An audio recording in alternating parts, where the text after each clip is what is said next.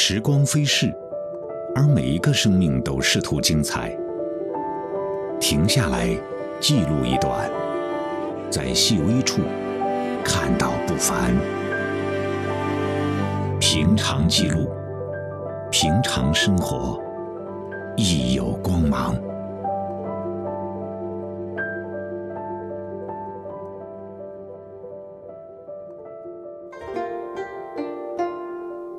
鸿雁传书，渔船尺素，而风则寄花信。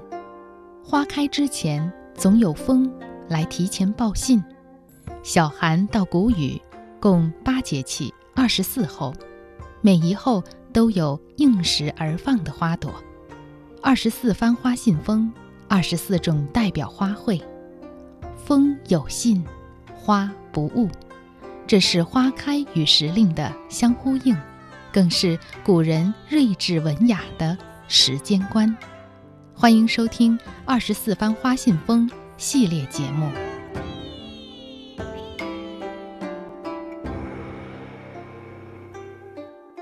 各位好，我是焦娜。今天我们要聊一聊春分的一候海棠。邀请到的嘉宾是《蔬菜史话》的作者、植物学博士史军老师。史军老师好。嗯，那大家好，我是史军。嗯。那我们说到海棠，自古以来就是雅俗共赏的名花，历代文人墨客多有脍炙人口的诗句来赞赏海棠。苏东坡就曾经写到：“东风袅袅泛崇光，香雾空蒙月转廊。只恐夜深花睡去，故烧高烛照红妆。”袅袅的东风吹拂啊，花朵的香气朦胧，诗人只担心夜色太黑，花儿都会睡去，所以特意点燃蜡烛来照亮海棠的美丽姿容。那我们的东坡居士通过诗句描述了自己喜爱海棠花到了痴迷的地步，而里面涉及到的海棠春睡的典故，据说和唐明皇、杨玉环都是有关的。那说到介绍海棠的专著，明代有一位农学家叫王相敬，特别热爱种植花卉、果树、蔬菜等等园艺作物。他用十多年的时间编撰了一部二十八卷、四十多万字的农业重要著作，叫《群芳谱》。在《群芳谱》当中，就专门为海棠列了专谱，并且指出海棠有四个品种，分别是贴梗海棠、垂丝海棠、西府海棠以及木瓜海棠。同时呢，在《群芳谱》当中，他还写到海棠花花型艳丽，却没有香味儿。那究竟是不是这样呢？史军老师，首先就要问问您了：海棠是不是像《群芳谱》当中所说的是这四种种类？然后它是不是没有香味儿呢？曾经我是在北京的宋庆龄故居观赏过两株西府海棠，花开时候确实是非常的迷人。我对海棠花有没有香味这件事情，其实是没有什么印象。首先要说明一点啊，就是这个分类哎是不确切的啊。我们刚才说的这个贴梗海棠、西府海棠、海棠花，这其实它不是一家子。为什么呢？因为贴梗海棠啊，它是属于蔷薇科木瓜属的，就是投我以木瓜，报之以琼琚。这个木瓜就是特别硬，而且特别酸的这种啊，我们称之为。对木瓜的不是在超市里买的这个番木瓜，而是那种呃现在不怎么吃的啊，呃但是有偶尔用作配菜的，比如说去云南，你偶尔会吃到这个所谓的酸木瓜炖鱼、酸木瓜炖鸡啊，今天还在用这个东西啊，所以这个贴梗海棠还有这个木瓜海棠啊。它提供的是他们的果子，他们的这个跟我们呃所说的这个真正的海棠有非常明显的一个特征上的一个差异，就是呃不管是天梗海棠也还好，还是木瓜海棠也好，它这个花儿啊都是贴在枝条上生长的啊，嗯，它不像说我们看到那个海棠花啊、西府海棠啊、垂丝海棠啊，它有一个长长的一个柄，这个花梗是挂在枝头的，这这是一个非常明显的一个差别。话说回来，我们今天所说的这个海棠究竟是什么呢？海棠其实它跟苹果是一家子。我们今天所说的所有的真正的海棠这一类，它实际上都是苹果属的植物啊。英文这个拉丁名是 Malus，这个属下面的啊，所有的苹果属的这样的一些植物啊，就包括说呃西府海棠、垂丝海棠、海棠花，包括这个。在北京常见的生金子啊，这些啊，他们也有一个共性，就是刚才呃傅老师说的这个没香味儿，确实没有香味儿啊，或者说它的香味儿非常的淡。通常来说，西府海棠还是有一些淡淡的花香的，但是其他种类的海棠，它的这个味儿啊就非常非常淡了啊。不用说这三种观赏的，其他的结果子的，我们想。其实碰到的所有的这个苹果属的这一类花儿啊，它的整个的它的香气都不会特别浓郁，包括说刚才不属于苹果属的那木瓜属的啊，贴根海棠和木瓜海棠，其实它们的香气也不浓郁，这是海棠的一个，呃，怎么说呢，比较明显的一个特征。啊，就像您说的，垂丝海棠、西府海棠属于蔷薇科苹果属，而贴梗海棠、木瓜海棠都是属于木瓜属。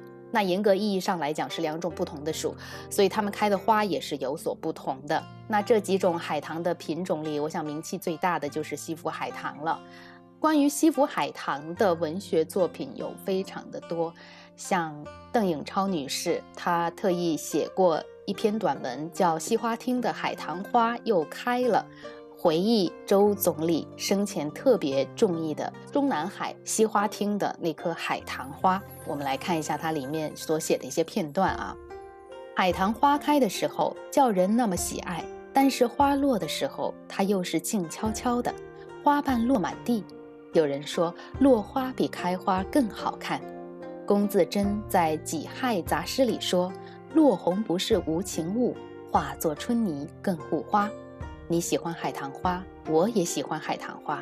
你在参加日内瓦会议的时候，我们家里的海棠花正在盛开，因为你不能看到那年盛开着的美好的花朵，我就特意的捡了一枝，把它压在书本里头，经过鸿雁带到日内瓦给你。我想你在那样繁忙的工作中间看一眼海棠花，可能使你有些回味和得以休息，这样也是一种享受。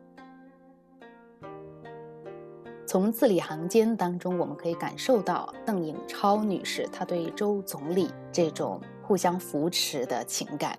同样钟爱海棠的名人里，还有梁实秋先生。他在散文《群芳小记》当中，也是将海棠放在第一个来描写的，而且用了非常多的篇幅来赞叹西府海棠。比如说，他写道：“一排排西府海棠，高级丈许，而绿鬓朱颜正在风情万种、春色撩人的阶段，令人有忽逢绝艳之感。海棠花苞最艳。”开放之后，花瓣的正面是粉红色，背面仍是深红，俯仰错落，浓淡有致。海棠的叶子也陪衬得好，嫩绿光亮而细致，给人整个的印象是娇小艳丽。我立在那一排排的西府海棠前面，良久不忍离去。通过这个片段，我们也可以感受到海棠的这种美，包括它也描写了它的颜色、叶子的陪衬，以及它整体的花朵的形状，令人感到惊艳这样的一种感受。文学巨著《红楼梦》当中第十七回写宝玉所住的大观园怡红院的时候，也讲到了西府海棠。它里面写道：院中点衬了几块山石，一边种着数本芭蕉，那一边乃是一棵西府海棠，其势若伞，丝垂翠缕，八吐丹沙。嗯，也是将西府海棠的这种盛开的气势给描写出来了。那么史军老师，为什么西府海棠这么的受欢迎呢？西府海棠有一个说法，是因为它是产自这个宝鸡一带啊，宝鸡称西府，所以它叫西府海棠啊，这只是其中之一呃一个说法，是吧？啊，但是毫无疑问的是，西府海棠它之所以名气大，核心的原因就是它这个品种本身，或者是这个物种本身实在是太优秀了啊！为什么呢？因为它既皮实好栽，耐各种各样的环境啊，很多地方都可以栽。你看从。北京再往北，在在辽宁也可以种啊，然后再往南，一直到长江流域，反正种这个东西都没什么太大的障碍啊。这这区域全都能种，而且呢，它的开花的这个样子啊，特别的漂亮壮观啊。西府海棠的花是真的可以用灿烂来形容，嗯，整个树开花的时候，满树的都是这个漂亮的花朵啊，这是西府海棠的一个特质。相对于海棠花来说，它的颜色也。更好看一些是吧？我们说的海棠花跟西府海棠最大的区别是什么呢？海棠花的它的花瓣基本上都是白色的啊，纯白的。但是西府海棠它是有淡粉色的这个 颜色的，那这个跟海棠花其实还是有蛮大的差别。至于说垂丝海棠是另外一个主力，那在南方比较多，在南方种的比较多，因为垂丝海棠相对来说。它没有那么耐寒，在呃很多区域啊，呃就是需要呃一些温暖的一些环境才让它长得更好。而垂丝海棠呢，相对来说它就更显得柔弱一些，因为它的这个枝条啊特别的纤细啊，相对于西府海棠、海棠花来说，它就显得那种柔弱一些。你放在这个。跟水面搭配的景致里面啊，就显得怎么说呢，很有风韵吧？啊，就就是很很多时候会造景的时候会有意的把它跟水面搭在一起。那那这是这是三个主力，它各自的一些特点。四季更迭里，发现时间的趣味；海浪奔流中，思索世间的无常。那些流传已久的故事。那些岁月沉淀的风物，那些凡尘修行的你我，有红毛般轻盈的喜，也有浓墨重彩的乐。平常记录，心中有爱，万物皆灵。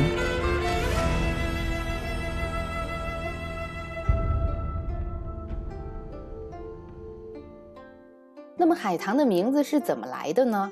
有很多人觉得是海棠，海棠这里面有个“海”字，可能是从海外传来的。在清代汪浩所编撰的《广群方谱》当中也提到说：“凡花木以海为名者，悉以海外来，如海棠之类是也。”到底海棠是不是从国外传入中国的呢？还是本土花种？志军老师，您是怎么看的呢？呃，首先啊，呃，这海棠这家族肯定是我们中国原产的，这没得说 啊。这这是我们呃特别呃重要的一个本土的花卉资源或者叫植物资源啊。实际上，我在我的理解来看，嗯，这个海棠它最初被我们中国人重视，或者说被我们呃有目的的驯化，其实并不是为了看它花儿，为干啥呢？为吃它的果子。海棠果，对，其实我们今天已经不大吃这个果子了。我们觉得这果子可能不，呃，不当事儿啊。嗯，如果是大家有兴趣的话，在秋天的话，到那个海棠这树的底下，能捡到那些果子。你会发现那些果子呢，其实，嗯，它的整整个，不管是从呃形状来说，还是从它的质感来说，它的结构来说，甚至。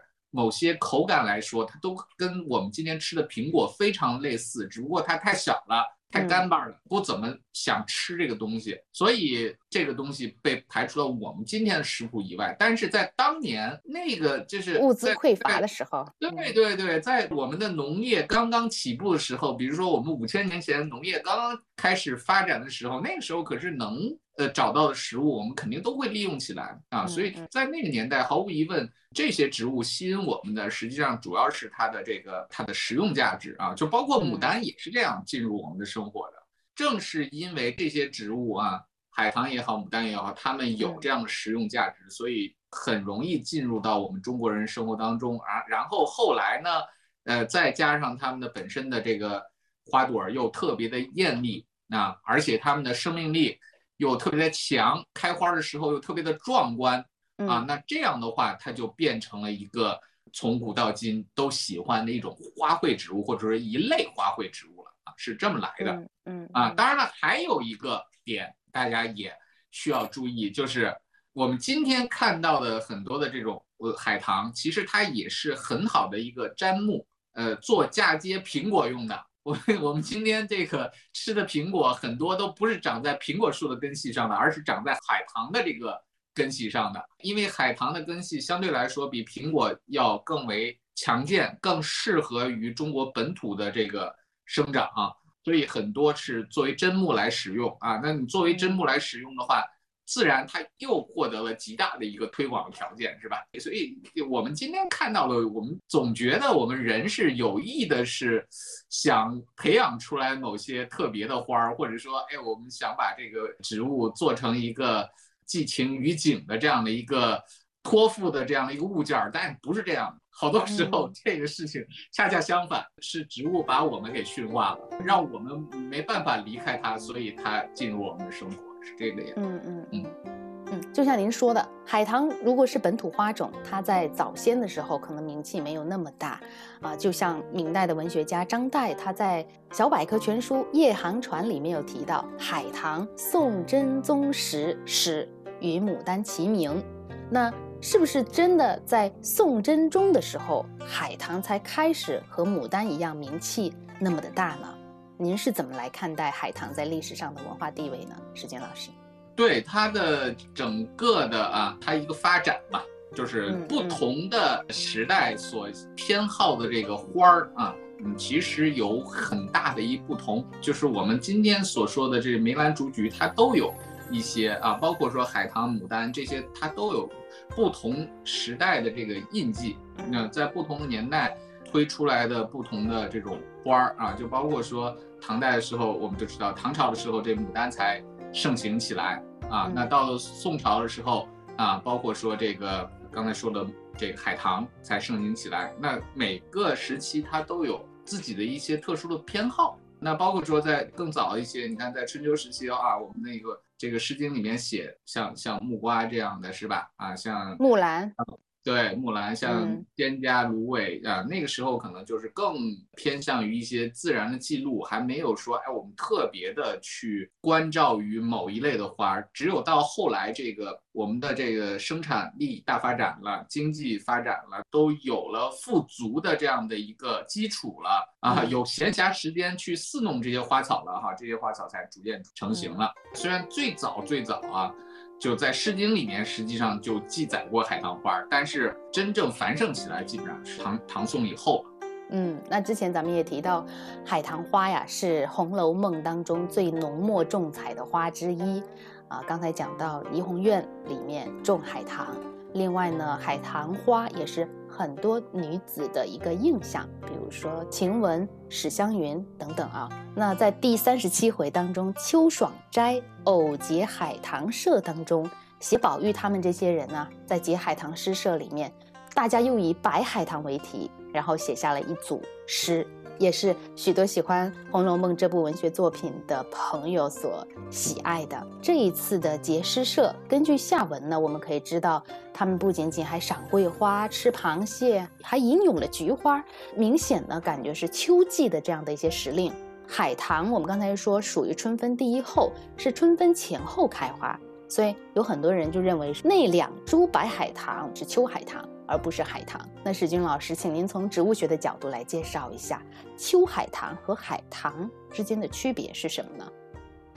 怎么说呢？秋海棠 这个东西跟海棠就是那差的就更远了。十万八千里！这这个，如果我们用动物来做比的话，那有点像海豚和鲨鱼的这个感觉，是吧？虽然长得非常像啊，但是它根本就不是一个东西。同样的，就是我们所说的秋海棠是秋海棠科的这样的一个植物。我们平常在家里面最常见的秋海棠的植物应该是竹节海棠。嗯，这很多嗯朋友家里面都养着这东西。这竹节海棠呢特别好养，嗯，嗯你只要给它点光，给它点水，它它长得可好了。啊，因为它那个杆儿是像竹竿一样的啊，有这个节，所以叫竹节海棠啊。另外一个，我们在很多城市的绿化带里面会看到这四季海棠，也非常多，是做这个绿地的这样的一个造景用的植物啊。这都是典型的秋海棠科的植物。秋海棠科的植物，我们常见的这些植物，你你一眼就能看出来，它这个叶子啊。很有特点，近乎椭圆形的叶子，但是前面是尖的，这个还是非常明显的一个特征。包括说它的叶子的背面通常都是红颜色的，因为这更有利于它在弱光的条件下更好的吸收太阳光啊，是这么样来着。这是秋海棠，而且秋海棠呢，它通常都是草本植物，它不是树。对对，这个诗里面说的确实有可能是这个秋海棠啊，当然了，也不排除。海棠开花了，这也不好说啊 啊，真不好说啊。你说这个海棠有没有可能在秋天开花？有，还真有可能。反季节了吗？对，有可能会反季节开花。为什么呢？因为在去年秋天的时候，就是二零二一年的秋天的时候，实际上在各地都有这种现象啊，就是包括说，哎，这个海棠花啊，呃，苹果花啊，甚甚至樱桃花啊，秋天的时候开花了啊。为什么会出现这种情况呢？其实。植物的开花，它没有那么神秘的啊，说情感 什么因素，因为人爱不爱着开花了，它主要是受到光照和温度的调控。通常来说，呃，这些植物为什么知道在春天开花？它因为它在冬天的时候啊，被冻了一段时间，就经过了这段低温的过程。它经历完这段低温的过程以后，它就明白我到了春天了，该到开花时间了。那到现在就是某些特殊情况下，你到夏天的时候啊，有一段时间，因为这个阴雨天太多了，温度特别低，这也让这些植物误以为经过了一个冬天了。那于是它就在秋天开花了，这也不奇怪，也有这种情况发生。好的，谢谢史军老师跟我们讲明白了秋海棠跟海棠之间是毫无关联的，应该说是两个完全不同的科目。俗话说得好，花木管时令，鸟鸣知四时。自然界万物呢，随着时令的更替，周而复始。所以，不管是秋海棠还是海棠，都有它们自己的生物钟。在春风又绿江南岸的时节，我们在温柔拂面的花信风当中，能够感受着清爽的中华文明，体味着这种平安国度里面的美好生活。还是应该好好珍惜的。好的，今天非常感谢史军老师跟我们分享的关于海棠的一些科普内容。节目到这里也就结束了，我是焦娜，下期节目再会。